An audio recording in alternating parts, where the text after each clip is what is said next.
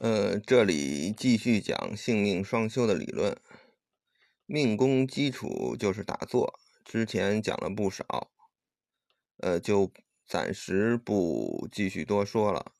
因为这个命宫本身也是一个水磨石的功夫，需要很长时间才会有一定的进步。后面就先讲性功的基础。前面说了。人要想占健康长寿，精神满足非常重要。而目前社会由于过度竞争，人们相互攀比，大部分人的精神层面都得不到满足。从精神层面来说，人作为一种高智商的生物，天生就是好强的，总希望自己过得比别人更好。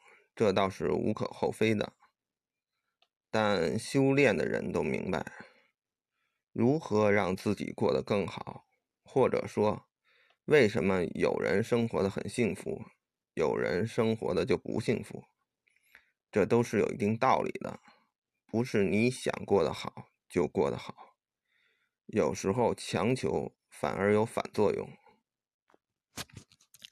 这道理呢，就是中华传统文化里边的命理学。有人说命理学那不就是算命，是迷信吗？呃，错。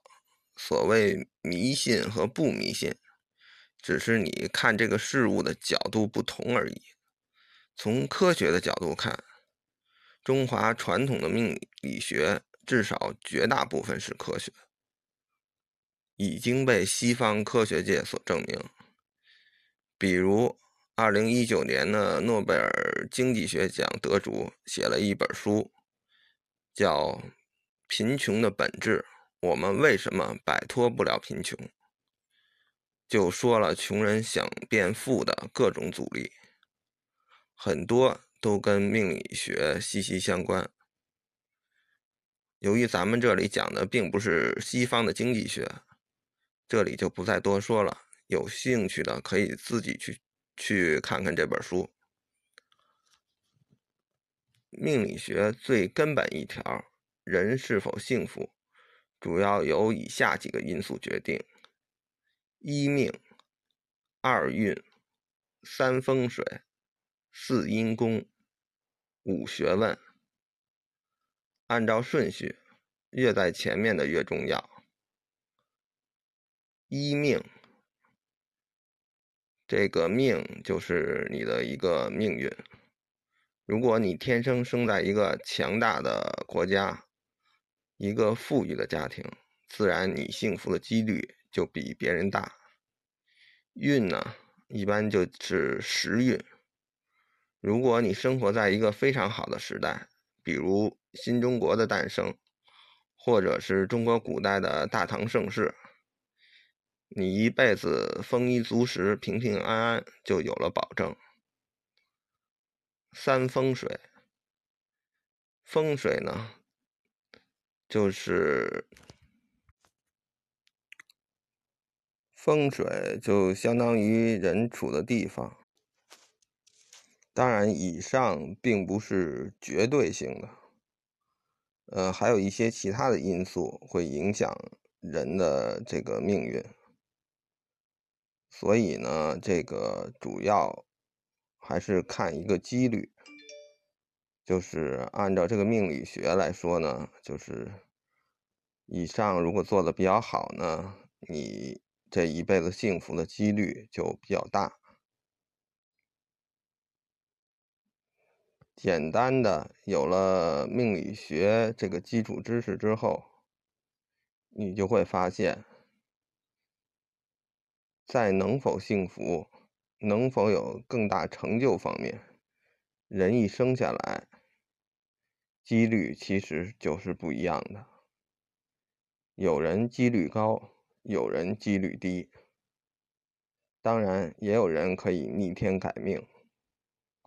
一般呢，都是按照命理学的要求，去把其中的某一方面做得非常好。就改变了自己的命运。呃，我常说的一个理论就叫爬楼理论。整个世界就像一幢十八层的大楼，有人出生就住在一楼，有人一出生就住在十楼。你如果整天去嫉妒那些住在十楼以上的人，那就真的没必要了。你只有好好的按照命理学。一个台阶一个台阶的往上爬，才能让你的人生走得更高。而且你的目标一开始也不要定的太高，因为人一辈子的时间有限，精力也是有限的。有的人非要从二楼一下就蹦到四楼，那最大的可能就是没蹦上去。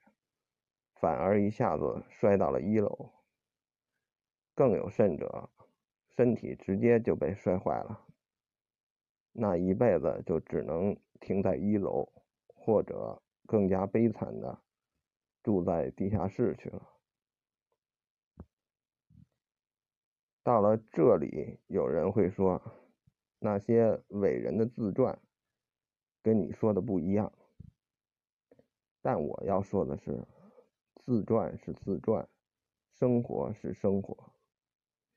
比如某世界首富的自传，他里面说自己靠一个编程手艺，获得了美国一个超大公司的认可，取得了人生的第一桶金。但他没有说的是，他妈妈是这个公司的高管。明白了以上的道理，你在生活中。就不会太过攀比。每个人都有自己的命理学，所以贫富贵贱都不一样，没有必要去攀比，只有做好自己就可以了。当然，以上讲的都是凡人的信功基础，因为这个专辑本身就是给普通人。讲的，对于职业修炼者，这个性功的基础是并不一样的。嗯，我们呢就只能先从凡人做起吧。